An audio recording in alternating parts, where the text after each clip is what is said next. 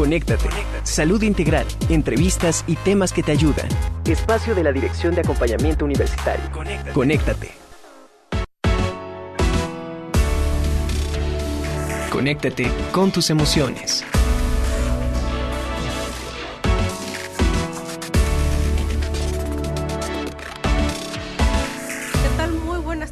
Doy la más cordial bienvenida a Conéctate. Es tiempo de Conéctate, el espacio de la Dirección de Acompañamiento Universitario.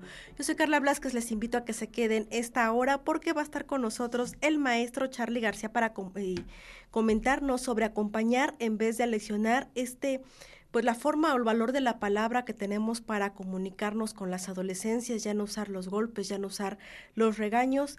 Y en el segundo bloque estará la psicóloga Claudia Castilloneri para hablarnos sobre qué pasa al egresar, principales retos emocionales. Asimismo, también eh, va a estar con nosotros el maestro Abel Osano Hernández, quien viene a hacernos una invitación y también más adelante eh, tenemos otra invitación por parte de WAP Librerías. Y hablando de WAP Librerías, el día de hoy les estamos obsequiando el libro El escándalo del siglo del periodista eh, y escritor colombiano Gabriel García Márquez, el autor de Cien años de soledad. Por, por hoy, por, ahora sí que por cortesía de WAP Librerías estaremos obsequiándoles este libro. La dinámica es muy sencilla, eh, solamente ustedes ya pueden escucharnos por Radio WAP a través del 96.9 de FM de su radio, también nos puede ver por el canal 18.1 de su televisión, ya no nos puede seguir en redes sociales, pero la dinámica es la siguiente, eh, la liga del programa de esta tarde está compartida en la página de Facebook de la Dirección de Acompañamiento Universitario, así, Dirección de Acompañamiento Universitario. Ustedes en los comentarios nos escriben que quieren el libro, también pueden hacer, escribirnos sus comentarios sobre los temas de esta tarde. Y a la primera persona que nos deje su comentario que quiere el libro, le estaremos obsequiando este, esta obra. Reitero, en la cuenta de Facebook de la Dirección de Acompañamiento Universitario. También aprovecho para que nos sigan las redes sociales de la DAO, que también estamos en Twitter como arroba DAO-WAP, también estamos en Instagram como DAO WAP, también en YouTube como The WAP y también como Audionautas en la cuenta de Spotify. Saludo también en la producción a mi tocaya Carla Herrera y a todo el equipo de Radio TV WAP. Muchísimas gracias por hacer posible este espacio. Y bueno, también eh, pues emitirles también las recomendaciones de seguirnos cuidando. Ha cambiado un poquito el clima, está un poco brusco. Y eso también nos puede generar pues ciertas molestias o ciertas enfermedades respiratorias y es importante mantener el cuidado. Es cierto que el uso de del cubrebocas pues está de manera... Eh, pues opcional, yo creo que nada nos cuesta seguir, eh, pues seguir utilizándolo. Y bueno, ¿qué les parece? Ya por los tiempos de radio y televisión, nos vamos con el tema de esta tarde. Saludo al maestro Abel Lozano Hernández, quien tiene una invitación muy importante para la comunidad universitaria, pero también la sociedad en general. ¿Qué tal, Abel? Muy buenas tardes. Hola, buenas tardes, Carla. ¿Se me escucha ahí? ¿Estamos bien? Perfectamente, Abel. Cuéntanos, platícanos. Pues nada, Carla, primero que nada agradecerte nuevamente el espacio ¿no? que nos das eh, aquí para hacer esta invitación a toda la comunidad universitaria y a todo el auditorio, a, todos a todo el público que nos escucha. Eh, rápidamente, pues es una invitación, ¿no? Eh, les hacemos esta cordial invitación para la presentación del libro que vamos a hacer el próximo lunes 27 de junio a las 12 horas a través precisamente de un Facebook Live eh, de la Dirección de Acompañamiento Universitario, de la DAU. Estamos presentando este libro, Cuerpos Prescindibles, Aportes para una crítica de la razón feminicida, Epistemologías Críticas Sociales desde América Latina. Es un trabajo que pudimos compilar el doctor Martín este, de Mauro Rukowski, la maestra Quetzali Bautista y yo, su servidor, Abel Lozano, este, tratando de recopilar y de plasmar pues toda una serie de investigaciones, de impresiones académicas desde la sociedad civil y desde diferentes disciplinas ¿no? Eh, justamente para tratar de acercarnos, de entender, explicar este fenómeno, pues, eh, tan lamentable, ¿no? Que tenemos justamente, pues, en, este país, en este estado, en México y en América Latina. Entonces, bueno, esa es la, invitación. Nos, em, nos acompañarán igual este, algunas de las eh, colaboradoras. Que escribieron para este libro. Estarán con nosotros este, la maestra Tonali Pérez Aldaña, eh, y algún, algún, alguien más, digamos, del, elenco, ¿no? Se, incorporará, todavía estamos por confirmar ahí. Y bueno, eso queríamos igual participarles a ti y al auditorio. Ojalá y nos puedan acompañar, ¿no? Para este 27 de junio a las 12 horas en este Facebook Live ¿no? a cargo precisamente de la Dirección de Acompañamiento Universitario. Con, siempre nos han abierto los espacios, hemos ya trabajado con ustedes pues hace varios, hace varios años atrás.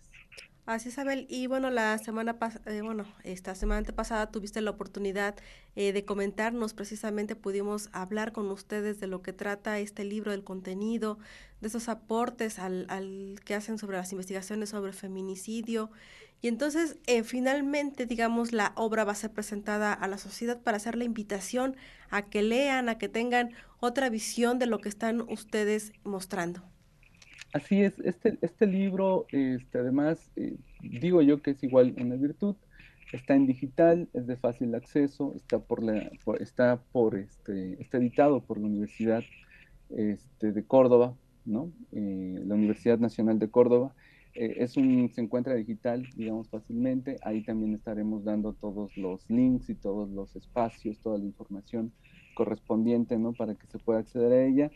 Y sí, pues como el trabajo, como, como ya señalaba el trabajo que ha hecho DAO, no solo de acompañamiento, sino también precisamente como, como lo dice este programa, conectando a la comunidad universitaria con todo lo que se hace y todo lo que se investiga y todos los temas que me parece que están siendo eh, relevantes en nuestra sociedad, ¿no? Y bueno, pues este es uno de ellos, ¿no? Es muy lamentable, eh, pero tenemos que afrontarlo, tenemos que buscar eh, espacios precisamente de discusión para tratar de entenderlo, tratar de explicarlo, pero también de prevenirlo, de, hacer algo, ¿no? Justamente ahí al respecto.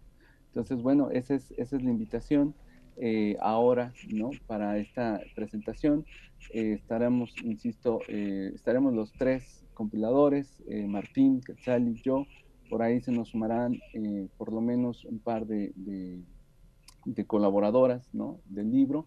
Y bueno, pues esa es la, la invitación. ¿no? Nuevamente, eh, también quisiera agradecer pues justamente a ti el espacio, la conducción, la moderación y desde luego no quisiera dejar pasar la oportunidad de agradecerle por toda esta gestión de la actividad a, a Karen Lara. Claro que sí, a ver, siempre va a ser un honor trabajar en conjuntos, todo lo que sea a favor de la comunidad universitaria, siempre entre dependencias y facultades, siempre será un honor trabajar el compromiso de la directora Nadia Huerta Jiménez. Muchísimas gracias, Abel Lozano Hernández, maestro, muchísimas gracias por haber estado esta tarde en Conéctate. A ti y a todo tu auditorio. Muchas gracias, hasta luego. Y bueno, nosotros tenemos también como lema es tiempo de acompañar y ustedes lo pueden ver en nuestros posteos en las redes sociales. Y el tema de hoy lo tenemos como acompañar en vez de aleccionar. Es el tema de nuestro primer bloque y bueno, me llama la atención porque pues antes era a la juventud, no se le reprime, se le orienta, pero también está la frase, más vale eh, corregir a tiempo que lamentarse después. Pero también ahí en términos religiosos nos encontramos una frase que dice que la vara y la corrección dan sabiduría.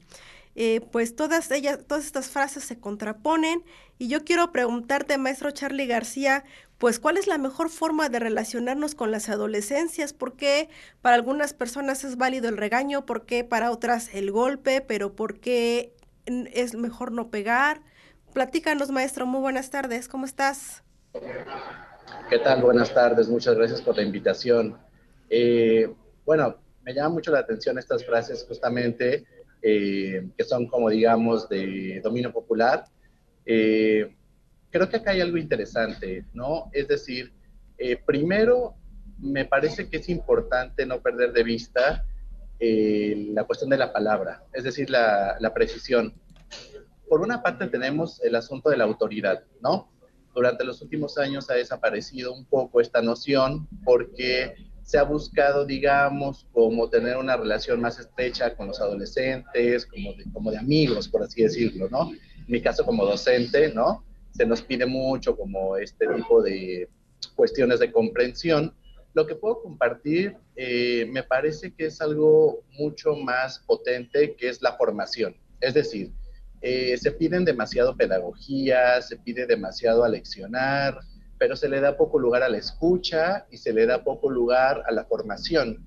Al menos ahí en, la Facultad de Letras, de donde yo soy egresado, el concepto de formación siempre era muy importante, ¿no? Eh, nuestros profesores, ¿no? Los, los, buenos profesores que uno recuerda, siempre nos ponían el acento en formar, porque se forman eh, ciudadanos, se forman, ¿no?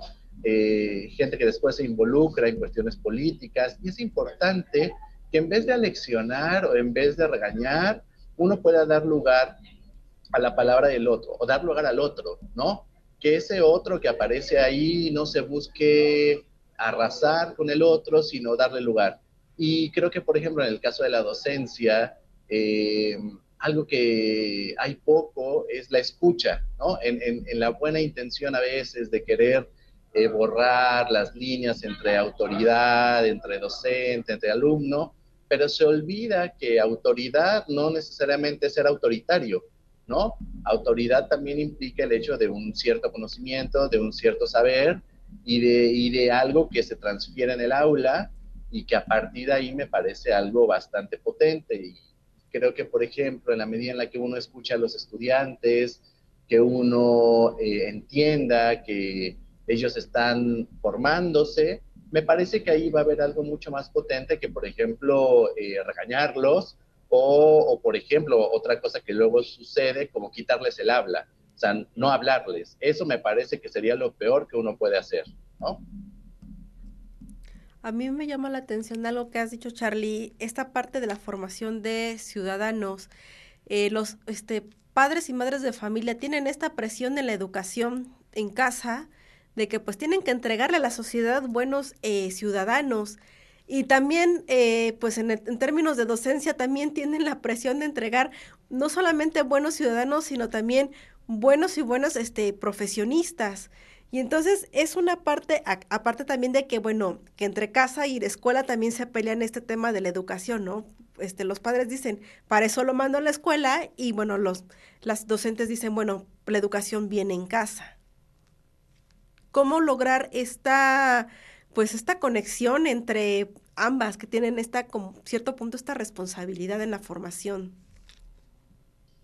Sí, creo que acá es algo importante, porque por una parte la educación, digamos, la que viene de casa, ¿no?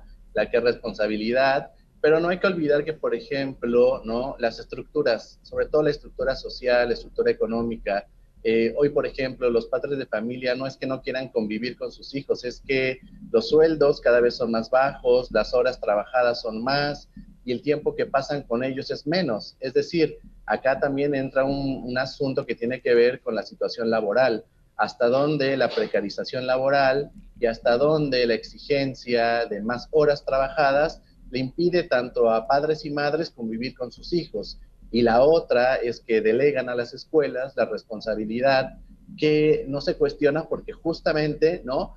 Todos al estar en, el mundo laboral, sobre todo un mundo laboral cada vez más precarizado, bueno, pareciera como un juego como de echarse la bolita. Cuando me parece que apuntar a la estructura, apuntar hacia cuestiones más allá de de la moral, como puede ser cuestiones éticas, ahí es donde me parece que, no se toca el asunto. Y justamente me parece que el hecho de formar ciudadanos, al menos creo que la universidad, ¿no? la universidad pública, no debe de cesar nunca en buscar formar ciudadanos críticos, que las facultades formen mejores lectores eh, y que esto haga también que no se caiga en la apatía, ¿no? Hay una gran apatía de repente eh, en, involucrarse políticamente, involucrarse en otras cuestiones, y, me parece que ahí, por ejemplo, la, lectura, la escucha tienen dos posiciones importantes, y nunca olvidar que mucho de lo que sucede eh, tiene que ver con estructuras sociales, económicas, en la medida en la que eh, como ciudadanos exijamos mejores condiciones laborales, los padres de familia también podrán tener más tiempo de convivencia con sus hijos, ¿no? Se habla mucho, por ejemplo, ahora, ¿no? Con, los padres y, las paternidades. Bueno, digo, es importante que los dos estén ahí. Eh, creo que algo que dice Luciano Lutero y me gusta mucho es el concepto de la crianza. En lugar de la menos educación, dice él, menos educación y más crianza, que me parece ahí una parte importante, estar ahí, estar ahí presente eh, con, los, con los chicos, sobre todo ahora que, algo que dice Luciano Lutero en ese libro, cuando habla de adolescentes hiperconectados, es que los adolescentes están permanentemente afuera, ¿no? Están en su cuarto, pero están conectados, hablando con alguien de afuera. Entonces, ciertas cuestiones que cuestan más trabajo ahora, yo, por ejemplo, como, como docente, de repente cuando sacan el celular en clase, ¿no? Entonces, les cuesta mucho trabajo estar adentro porque la misma noción de adentro pareciera ser que ha desaparecido. Son pocos los espacios y pocos los lugares en donde uno puede estar adentro. Incluso cuando uno está en casa mirando una película, está con el teléfono, o está con los amigos y está con el teléfono, o está con la pareja y está con el teléfono. Cuesta mucho trabajo, pero es porque el, mismo dispositivo te da la oportunidad de, estar afuera. Entonces, algo que me parece que Lutero dice en el libro este de esos raros adolescentes nuevos, pone en cuestión eso, de hasta dónde la hiperconectividad también les, les, les, les afecta, ¿no?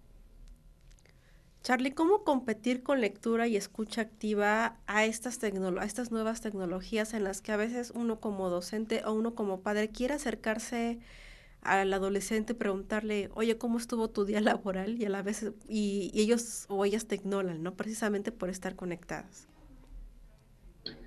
Bueno, primero no cesar en la búsqueda, es decir, eh, cuando uno le pregunta al otro, bueno, ¿cómo le va? ¿Cómo ha estado el día? Creo que ahí, ahí se abre una posibilidad eh, en, la conversación, ¿no? Siempre y no olvidando algo que, algo que menciona Lacan, como que siempre la comunicación lleva un malentendido, ¿no? O que es la base del malentendido, pero que el malentendido no necesariamente es malo, o el desencuentro, o que a veces ese tipo de cuestiones no son, no son necesariamente negativas, sino parte de, ¿no? Eso ahí es donde me parece algo importante. Y lo segundo diría que los padres de familia que se involucran en la crianza de los hijos adquieren una experiencia. Y respecto a lo que decías de la tecnología, creo que la tecnología es una gran herramienta porque la lectura no está restringida al paradigma libro. Eh, la lectura está también en, en, estos textos audiovisuales. Los chicos ahora ven muchas series de televisión, ven muchas películas y creo que ahí está, o cuando escuchan música, están leyendo, ¿no? Porque está el acto y el ejercicio de la escucha. Eh, tú nos comentabas también que, eh, Charlie, que dentro de las estas características como para acompañar a las adolescencias en cuanto, mm, pues en este tema de cómo podría ser de corrección, es el no retirarles el habla, que es digamos como que lo más común, ¿no? Porque muchos padres dicen, o muchos este, maestros dicen, bueno, no, les, no le pego, eh, no lo castigo, no le pongo un, otro tipo de correctivo, pero yo creo que les va a doler más dejándoles este de hablar. ¿Qué, eh, ¿Qué, otras acciones podríamos entonces, o qué estrategia podríamos eh, como padres o como docentes implementar para ir a empezar a acompañar a las adolescencias, aparte de lo que ya nos comentabas, en no bajar la guardia, en querer acercarnos con ellos, en querer, en buscar la, eh, la plática y la escucha activa? Bueno, primero entender que, el, el, adolescente o, o, el otro es, es otro distinto, primero, ¿no? O sea, que, ese otro, dar, dar, posibilidad a la existencia del otro, también nos permite a nosotros eh, comprender cosas de nosotros que no conocemos, ¿no? Eh, yo estoy en contra del castigo en sí, o sea, me parece que la lógica punitiva no funciona en, en, ningún, en ningún tipo, ¿no? El castigo no es la opción. Eh, y, y, decir esto, ¿no? Que, que, que, a veces malentenderse no está mal, o que a veces no entenderse no está mal, sino que a veces también forma parte de la experiencia misma, ¿no? Em, uno puede darse cuenta de que hablando no se entiende la gente, de hecho a veces se malentiende, pero está bien esa parte, ¿no?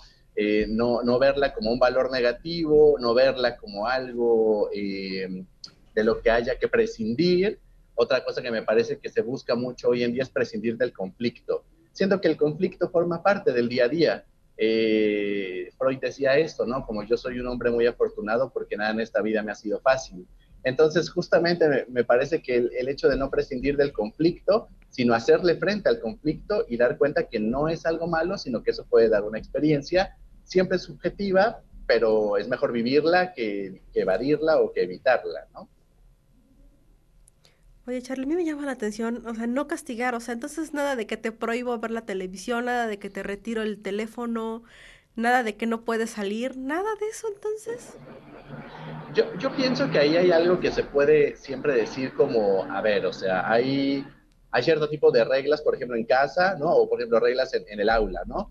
Que conviene, por ejemplo, dejar claro desde el inicio, ¿no? Hacer énfasis que eso existe, eh, porque también es que no, no es que pueda ir por la vida haciendo lo que quiere, ¿no? Este, me parece que ahí, por ejemplo, en el caso de la docencia, sí es importante que las coordinaciones, que, que, quienes están a cargo de las coordinaciones académicas entiendan que los profesores a veces también muchas veces estamos a la intemperie de que el, el papá puede llegar y decirte algo, ¿no? Y eso me parece que juega en contra porque cuando uno está en la universidad, pues yo quisiera ver quién de los padres de familia va y le hace frente a la rectora, por ejemplo, ¿no? A ver quién va con la rectora y le dice, cámbiale la calificación. O sea, ahí es donde me parece que entra algo interesante, ¿no? Que como docente, los padres de familia también a veces eh, pueden llegar, claro.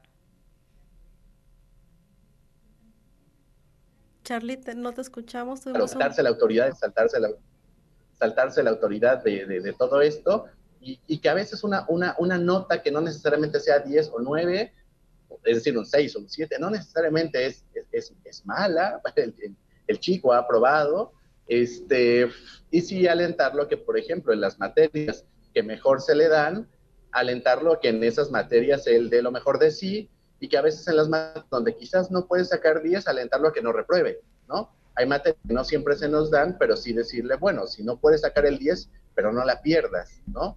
Eh, eso me parece muchísimo más alivia, que, que alivia al chico, que alivia al estudiante y que también confíen en los profesores que, que de alguna manera al, estar ahí presentes en su formación académica, estaremos también presentes en su formación ciudadana, mientras que los padres estando presentes en casa, bueno, pueden estar, pueden estar cerca como, como esa, esa, esa educación llama Flaubert la educación sentimental. ¿Cómo podemos alentar, Charlie? ¿Cómo alentamos? A mí me parece que, por ejemplo, eh, no censurando. Habrá, habrá cosas que, por ejemplo, uno, uno no entienda del otro o no esté de acuerdo con el otro, pero eso no quiere decir que hay que borrar al otro o que hay que eliminar al otro, ¿no? Hay ciertas cuestiones, por ejemplo, que hoy, hoy, hoy emergen, ¿no? Eh, las acusaciones en redes, ese tipo de cuestiones que arrasan con el otro y nos estamos peligrosamente acercando a algo como a jugar a ser dioses, ¿no? Eh, dejando de lado las leyes, dejando de lado la justicia y, y, y, que a veces, a veces no nos damos cuenta que en el nombre de las buenas intenciones también se cometen muchas injusticias. Hay un texto de Natalia Ginsburg que me encanta, siempre lo recomiendo para los padres, que se llama Las pequeñas virtudes. Y en ese texto, Natalia Ginsburg dice algo que me gusta mucho, cuando dice que no hay que educar a los hijos en la lógica del premio y el castigo, porque en la vida pocas veces hay premios y castigos. Dice Natalia Ginsburg que constantemente las malas acciones a veces son recompensadas y las buenas acciones nunca la tienen. Entonces, en la medida que uno no crezca en el ideal del premio y el castigo, bueno, hará que el chico vaya ahí no creyendo que que todo el mundo es injusto, que todo el mundo no lo comprende, ¿no? Y que también hay, hay algo que me parece importante. Y Natalia Ginsburg en ese ensayo me gusta porque habla de la vocación, ¿no? Y dice que en la medida en la que alguien tiene una vocación, eh, va generando amor a la vida y que el amor a la vida genera amor a la vida. Entonces creo que ahí también hay algo importante, ¿no? Hasta dónde tener una vocación, tener una pasión, tener algo propio eh, permite que cuando el chico desarrolla habilidades que a lo mejor no sean las que a mí me gustarían, pero el hecho de que no haga lo que a mí me gustaría no quiere decir que necesariamente esté, mal. Entonces creo que dar paso a la otredad, dar paso a la alteridad, la existencia del otro que no piensa como yo, eh, me parece muchísimo más, eh, más amable que el hecho de que piense como yo. Eh, Charlie, ¿cómo podríamos entender, digamos, pues las generaciones, pues, puedo decirlo, adultas o adultas mayores, de que este esquema de acompañamiento en las adolescencias no implica que se les forme la mal llamada generación de cristal, porque también se escuchan esos comentarios, ¿no? De que ay, ahora ya no se les puede a los cristalitos, a las cristalitas, de esta forma peyorativa, que decimos, ya no se les puede decir nada, ya no se les puede regañar, mucho menos golpear. ¿Cómo, cómo podemos entender, cómo quitarnos o cómo deconstruirnos de, esta, de estas ideas? Sí, primero creo que es algo importante en la formación del adolescente que entienda que el, que el conflicto y el malestar forman parte de la vida misma, ¿no? A mí, a mí, no me gusta decir, bueno, la vida es así, pero un poco así, ¿no? Eh, y decir que algo que los conflictúe, que les, que les presente un reto, que les presente algo, no es necesariamente malo. ¿Por qué? Porque pienso que de repente en esta lógica de querer hacer todo amable, hacer todo muy higienizado, por así decirlo, eh, se prescinde del conflicto y del reto que les puede llevar a conocer algo de sí que no sabían que ahí estaba.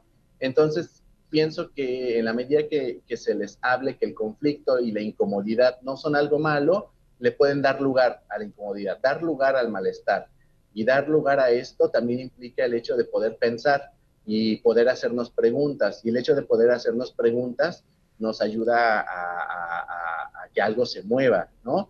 Eh, en cambio, algo que permanece estático, algo que permanece inerte, pues no, no se mueve, no hay, nada que, no hay nada que se juegue ahí. Entonces, algo que, por ejemplo, digo, es, es importante que los adolescentes se enamoren, que se enamoren, porque el hecho de que se enamoren implica que algo se mueve y no estar en estas lógicas que a veces se instalan de que el amor y la violencia van en la misma bolsa, porque no siempre es así, ¿no? En la medida que el adolescente se enamore y el, el, el adolescente experimente la, la, experiencia amorosa, algo se va a mover para que cuando llegue a la edad adulta no busque el amor de adolescente, que eso pasa mucho. Hay muchos adultos que buscan enamorarse como adolescentes y es importante que en la adolescencia se enamoren como adolescentes. Maestro Charlie García, muchísimas gracias por todas estas recomendaciones. Muchas gracias por haber aceptado la invitación a Conéctate. Muchas gracias por la invitación. Conéctate con tus emociones.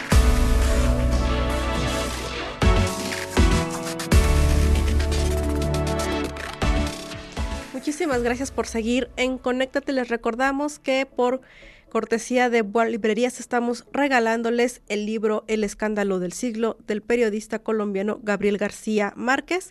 La dinámica es muy sencilla, les invitamos a que vayan a la página de Facebook de la Dirección de Acompañamiento Universitario y en donde está la liga donde estamos compartiendo radio TV MX video en vivo, que es donde nos puede también ver la transmisión en vivo, aparte de Radio WAP y TV WAP. Ahí en, el, en, los comentarios les invitamos a que nos pongan yo quiero el libro. La primera persona que lo haga se estará llevando este libro. Y a propósito de WAP Librerías, eh, les comento que tiene a la venta la obra Te cuento su historia. Este libro es con causa y bueno, preguntarte Julia y Parraguirre de qué trata y que nos comentes de este en qué consiste este libro. ¿Qué tal Julia? Muy buenas tardes. Hola, buenas tardes. Mira, este libro eh, cuenta historias de perros que han sido abandonados, en este caso en las manadas que hemos congregado allá en Cuatro Caminos, eh, con un proyecto cuyo objetivo es eh, erradicar la sobrepoblación de perritos callejeros y congregarlos a las afueras de la ciudad a fin de que ya no signifiquen un problema de salud pública y de seguridad en las ciudades. Eh, este libro realmente tiene historias eh, muy, muy conmovedoras, eh, bonitas. Siento que nos concientiza sobre por qué no debemos abandonar a nuestras mascotas, por qué debemos esterilizar a nuestras mascotas y por qué debemos amar a las mascotas que tenemos en casa.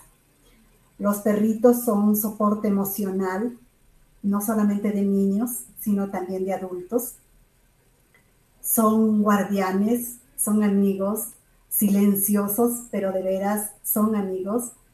Eh, se ha visto que muchos jóvenes han salido de problemas de depresión fuerte gracias a tener un amigo canino en casa.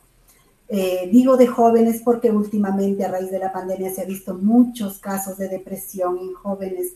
Entonces, qué, qué hermoso es tener a un perrito, a un ser que te ama incondicionalmente, porque te aman de forma real.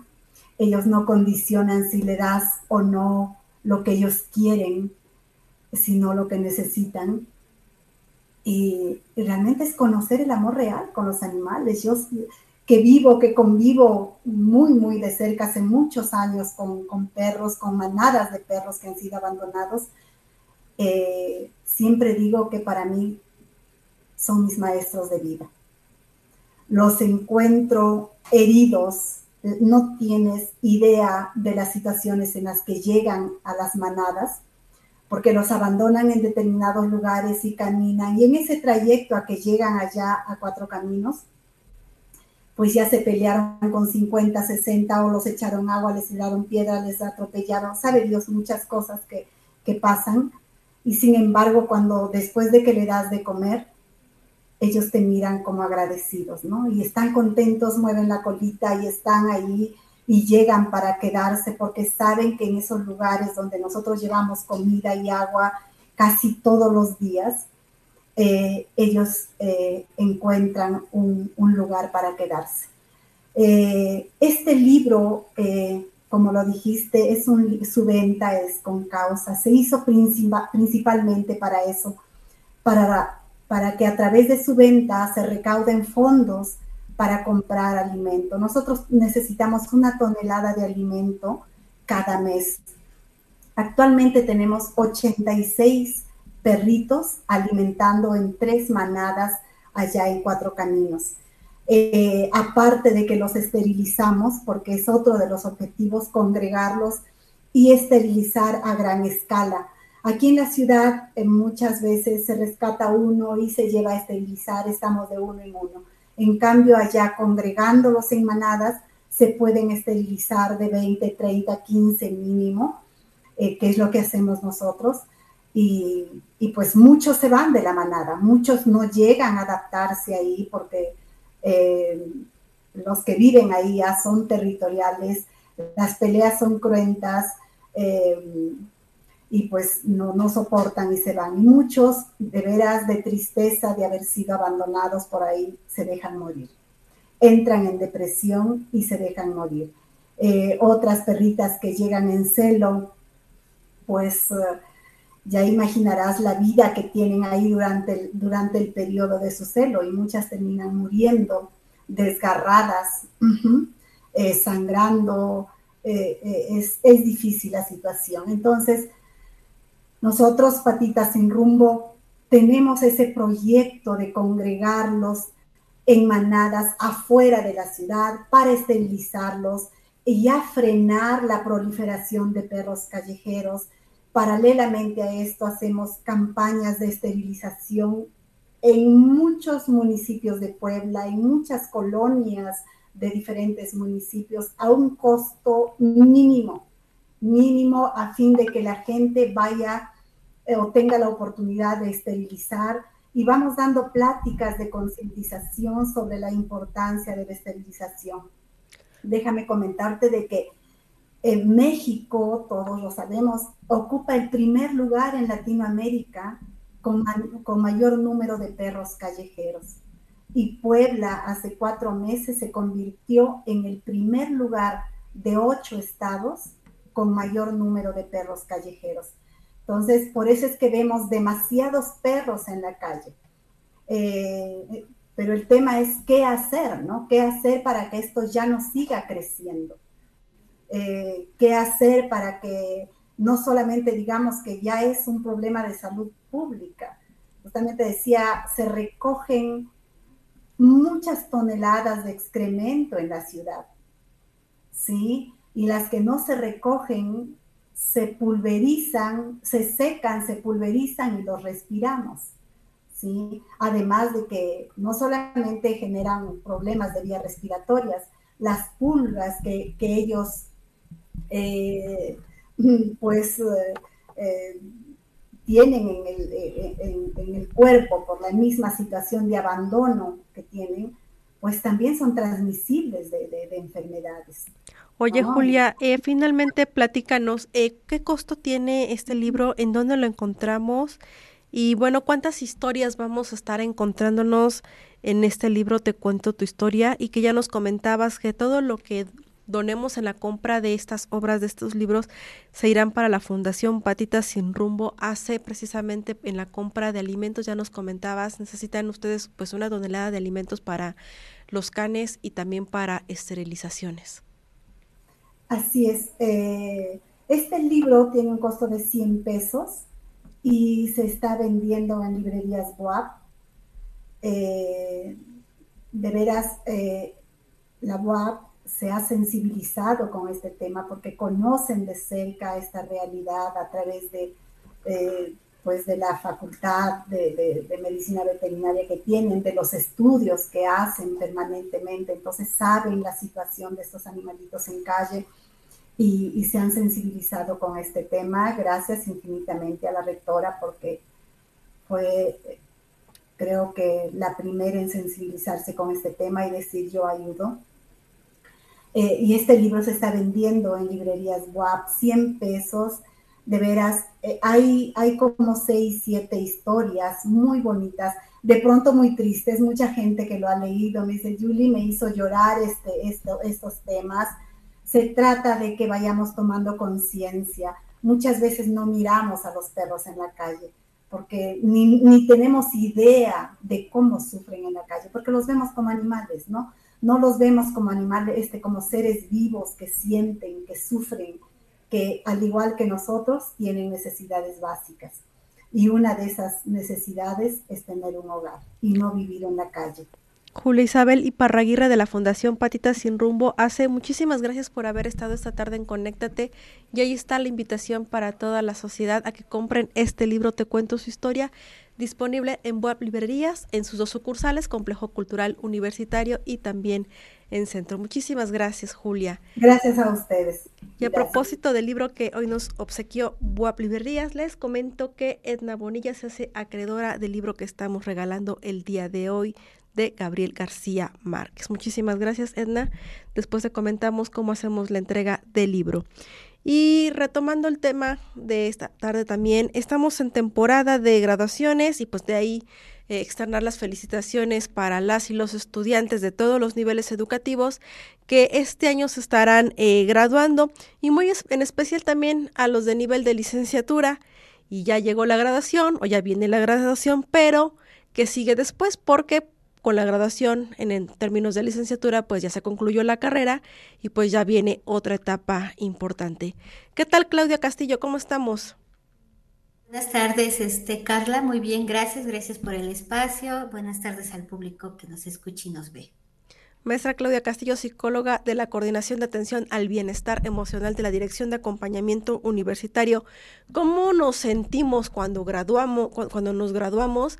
Sobre todo porque pues es un tema personal, ¿no? De qué, qué es lo que viene para mí y también la presión de que debemos cubrir las expectativas sociales de la misma sociedad, de los docentes, de nuestra universidad, de nuestros padres. Así es, Carla. Bueno, eh, cuando hablamos de, graduarnos, pues hablamos de que estamos ya a punto de egresar, ¿no? La mayoría de los chicos que ya llega a este protocolo de graduación, pues ya concluyó su, este, su plan de estudios, ¿no? Ya sea de su licenciatura, de, su ingeniería. Algunos inclusive ya llegaron a realizar el servicio social o las prácticas eh, curriculares que bien les piden, ¿no? Y ya solamente están para entrar al proceso de titulación, algunos que se titulan por este por promedio, otros que deciden por Ceneval o bien por hacer tesis. Y sí, efectivamente es un proceso, ¿no? Este proceso de terminar la universidad para pasar a la vida laboral. Y como bien tú lo dijiste, eh, atrás de todo ello, pues hay, eh, existe, ¿no? esas expectativas, las expectativas propias del, chico, de la chica, las expectativas de la familia, este, de la propia sociedad, ¿no? Y ahora qué va a pasar, eh, ahora qué va a suceder, ¿no? Eh, aquí el chico, la chica, estudiante, pues tiene muchas dudas en, muchas ocasiones, ¿no? De lo que va a venir. Eh, recordemos que, bueno, eh, a mí me ha tocado que me dicen, bueno, y es que no sé qué va a pasar, este, tengo miedo de lo que venga, y bueno, este, no sé si voy a, este, a, dar el ancho, como comúnmente se dice, ¿no? Entonces, eh, yo les comento, bueno, mira, eh, ya tuviste cinco años de formación, ya la universidad te proporcionó esas herramientas para salir adelante, para ir allá afuera y ejercer esta profesión que tú de alguna manera elegiste, ¿no? Y, y claro, estás terminando una etapa importante en la vida. ¿Por qué? Porque sí, efectivamente terminamos una etapa importante de nuestra vida, porque la iniciamos, no sé, desde el kinder, la primaria, la secundaria, la preparación preparatoria o el bachiller y la universidad.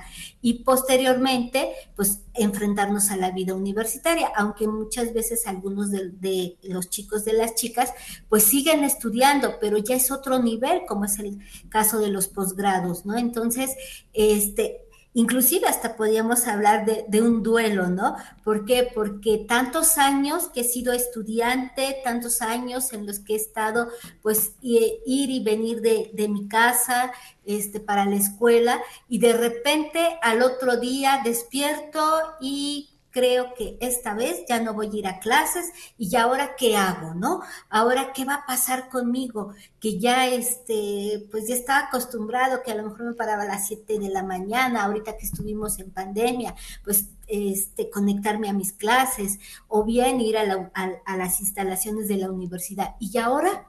¿Y ahora qué pasa, no? Ahora, eh, ¿qué voy a hacer? ¿Cómo voy a enfrentar este, este, este momento en mi vida, no? Y es precisamente aquí cuando em, empiezan a surgir una serie de emociones, unos retos, retos emocionales de cómo voy a enfrentar ese momento, ¿no? Este, muchas veces, pues, este, hay emociones agradables, ¿no? Cuando vamos a las graduaciones, los vemos muy contentos, los vemos muy felices, tanto ellos como los padres, ¿no? Este, estas emociones de alegría, de orgullo, de optimismo. ¿Por qué? Porque he terminado, he concluido, he llegado a, a la meta, al objetivo que me planteé, ¿no? Ya sea antes de iniciar mi vida universitaria o durante mi vida universitaria y, este, y, me siento alegre. Pero, ¿qué va a pasar cuando al otro día me tenga que enfrentar a una realidad. Y esta realidad pues se llama eh, la inserción laboral, ¿no? Y entonces aquí podríamos hablar que hay como una mezcla de emociones, ¿no? Por un lado, estoy contento, contenta, estoy optimista, porque bueno, ya, eh, ya me voy a titular o ya me titulé, ya soy este egresado, ya tengo una profesión, pero por el otro pueden haber emociones no tan agradables como podría ser el miedo, la tristeza, el enojo, la frustración, la culpa, el agobio, ¿no? ¿De, de qué? Porque eh, eh, muchas veces a lo mejor me formo expectativas muy altas y pienso que terminando la carrera inmediatamente voy a conseguir un, puesto laboral, voy a conseguir un trabajo y cuando me doy cuenta que a lo mejor no es así, pues puedo llegarme a frustrar, puedo enojarme, ponerme triste, ¿no? Entonces aquí sí es bien importante que eh, aterricemos en la realidad, ¿no? Eh, sabemos ¿verdad? Que la, cuestión laboral, no solamente aquí en nuestro país, sino a nivel mundial, pues a veces este, es complicada, ¿no? hace un ratito decía este, el maestro Charlie, ¿no? Aterrizar en nuestra realidad y efectivamente tenemos que aterrizar en esa, en esa realidad, este, en la cual, pues sí, a lo mejor hay chicos que tienen, que pueden colocarse, ¿no? Durante su servicio social, durante sus prácticas en alguna institución, en alguna empresa, pero hay otros que quizá les cueste un poco más de trabajo, eh, valga la redundancia, conseguir, ¿verdad? Conseguir un trabajo. Entonces, eh, sí es importante eh, aterrizar en la realidad, fijarnos objetivos también, ¿no? Eh, muchas veces em, terminamos la carrera y, como decía, ¿y ahora qué? Bueno, a lo mejor va a tardar un tiempo para conseguir un trabajo, no sé, a lo mejor van a tardar meses. Bueno, y en ese tiempo, pues, ¿qué puedo hacer? A lo mejor puedo eh, retomar algún idioma, a lo mejor puedo este, buscar eh, cursos, ¿verdad? Este, algún diplomado. muchas veces las facultades ofrecen dentro de su, propia facultad cursos de formación que son gratuitos. Bueno, a lo mejor busco un diplomado, un curso de estos para irme preparando, para irme eh, eh, formando, porque recordemos que no solo basta con que, bueno, ya terminé la licenciatura en ingeniería y ya ahora ya, nunca más vuelvo a estudiar, no. Nosotros como profesionistas y este, nos, vamos, nos tenemos que ir preparando todos los días, ¿no? Tenemos que ir este, eh, formándonos, ¿no? Con diplomados, con especialidades, con posgrados.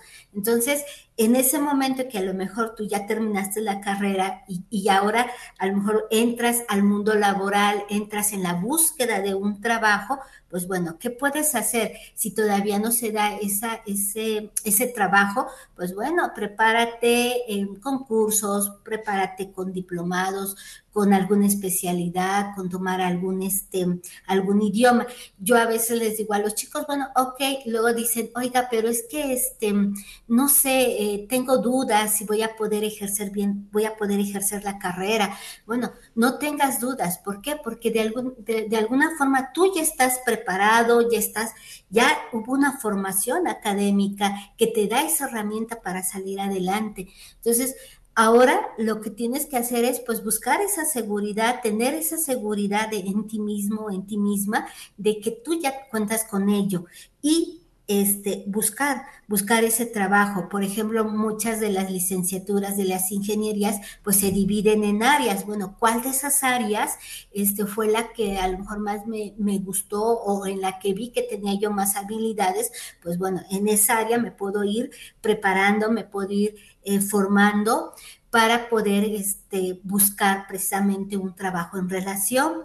O bien también a veces hay áreas dentro de las licenciaturas o de las ingenierías que son más, este, eh, tienen más oportunidades laborales. Bueno, a lo mejor eh, yo estaba en otra área que me gustaba, pero también esas áreas que a lo mejor tienen mayor este, oportunidades laborales, pues no me son desagradables y bueno, puedo empezarme a preparar para buscar este, un, trabajo, ¿no? Entonces, aquí e, e, en este proceso, ¿verdad? Los chicos, las chicas, pues sí, eh, hay una, una este, inmensidad de emociones, ¿no? Desde el como te decía, desde la alegría, desde el orgullo, hasta muchas veces la tristeza, la frustración de que por qué em, a lo mejor mi, mi, amiga, mi amigo ya consiguió trabajo y yo no lo he hecho. Bueno, no te quedes, no te quedes pasivo, siempre actívate, ¿no? Recuerda, por ejemplo, eh, últimamente yo les he preguntado a, chicos que ya están ahorita ya terminando su carrera, que ya inclusive eh, eh, terminaron su servicio social, sus prácticas profesionales, este, les he preguntado, y tú sabes que hay una bolsa de trabajo aquí en nuestra universidad, y la respuesta ha sido no.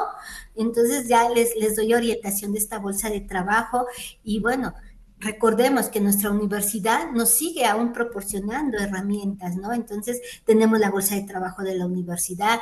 En DAO, por ejemplo, pueden este, hacer una cita en lo que es orientación este, educativa para ver cómo este, llenar un currículum, una entrevista, porque muchas veces ellos tienen miedo ¿verdad? De, de, llegar a esa entrevista, de cómo llenar el currículum. Entonces, hay herramientas que nosotros como universidad les podemos ofrecer a estos jóvenes estudiantes, hombres y mujeres que están terminando, que están concluyendo pues su vida universitaria.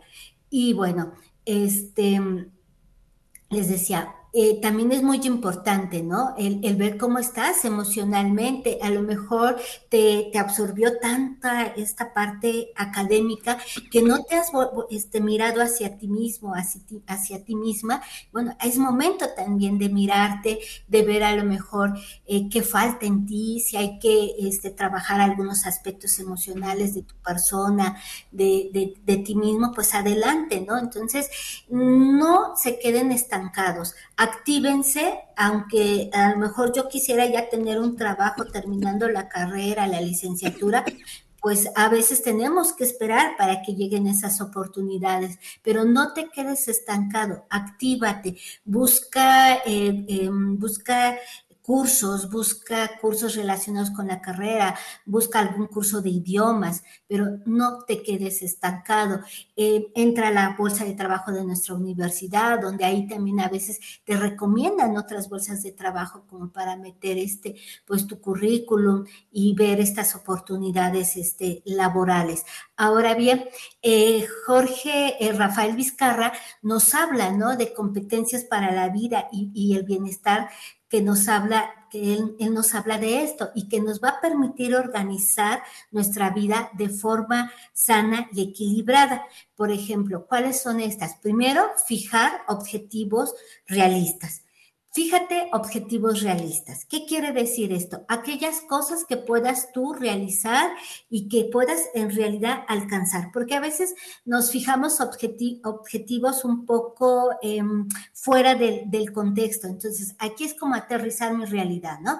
Voy a fijarme objetivos, primero a lo mejor a corto plazo, como que sería obtener este, en primer lugar, mi título, este, entrar a un curso, eh, Em, este, fortalecer más a lo mejor, este, no sé, mi idioma, un idioma, ¿no? El inglés, el francés, que quizás ya venía yo estudiando con anterioridad. Entonces, fijarnos objetivos realistas a corto y largo este plazo. También tomar decisiones. Aprende a tomar decisiones porque muchas veces resulta que pues ya tienen una oportunidad laboral y andan preguntándole al papá, a la mamá, a los amigos, a las amigas si, si eso es bueno. No, eh, toma tú tus propias decisiones, debemos hacernos también responsables de las decisiones que tomemos, ¿no? Asumir esa responsabilidad de lo que estamos este, realizando. Entonces, aprende a tomar decisiones. Busca también, otro es buscar ayuda y recursos. Este, busca ayuda con, familiares cercanos, con tus propios eh, compañeros, compañeras, con algún, eh, con tus propios docentes, ¿no? Que tuviste en la, en la carrera, este, para que te orienten. A veces, pues sí, necesitamos que nos orienten, ¿no? De, de, a lo mejor es en esta cuestión laboral, pues podemos buscarlos, podemos buscar esa ayuda, esa orientación, este, y tener nuestro bienestar emocional, buscar ese, que nuestro bienestar emocional esté, esté en equilibrio, esté, este, eh, eh, es sana, ¿no? Esta parte sana, ¿no? Y fluir, fluir para generar este, experiencias, para generar este, eh, este, oportunidades en la, en, la vida, ¿no? Entonces, no se queden sentados, no se queden inactivos. Ustedes fluyan, busquen esas oportunidades laborales, las oportunidades laborales siempre van a llegar y bien, eh, que a lo mejor va a haber momentos en que me sienta triste, que me sienta este, enojada, que me sienta, que sienta miedo. Es parte también de este proceso, ¿no? No todo es la alegría, no todo es la felicidad, porque también vamos a experimentar esas, ese tipo de emociones. ¿Por qué? Porque estamos dentro de un proceso, terminando un ciclo en nuestra vida para iniciar otro ciclo. Entonces, eh, puede haber una serie de, emociones, ¿no? Contraponerse emociones, tanto agradables como emociones no tan agradables. Entonces, sí eh, les invito, ¿no? A que este, ustedes pueden hacer inclusive un programa, ¿no? De actividades. Bueno, este, voy a hacer mi programa de actividades que tengo que hacer el día de hoy este, no sé, a lo mejor este, entrar a un determinado curso, este, ir a mis clases de algún determinado idioma, este, hablar con mis compañeros, no perder este, de, vista a esos compañeros, a esas compañeras, porque muchas veces también podemos ser redes de apoyo los unos con los otros, ¿no? A lo mejor algún compañero sabe de un trabajo, alguna compañera igual, ¿no? Entonces eh, nos pueden recomendar o nosotros les podemos recomendar. Entonces sí es importante que este, sepamos también identificar, ¿no? Cuáles son las emociones que tenemos. Si tengo miedo, identificar, bueno, ¿por qué tengo miedo, no? ¿Qué me está produciendo ese miedo? Este, ¿cómo lo estoy sintiendo? ¿Qué parte a lo mejor de mi cuerpo está sintiendo ese miedo? Este, en relación a qué va ese miedo y trabajar sobre ese miedo, trabajar sobre ese enojo, trabajar sobre esa frustración para que entonces yo pueda fluir y con ello poder este, alcanzar eh, eh, eh, esos objetivos, ¿no?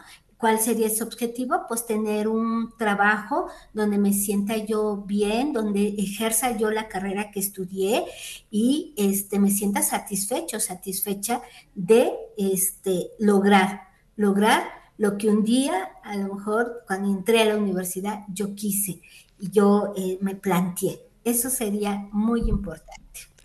Muchísimas gracias, maestra Claudia Castillo Neri, de la Coordinación de Atención al Bienestar Emocional, por haber estado esta tarde en Conéctate y por todas estas recomendaciones. Esperamos que las y los egresados hayan tomado nota. Muchísimas gracias a todo el personal de Radio TV Bob que hizo posible el espacio. Yo soy Carla Blasquez, nos conectamos el siguiente miércoles. Conéctate. Salud integral, entrevistas y temas que te ayudan. Espacio de la Dirección de Acompañamiento Universitario. Conéctate.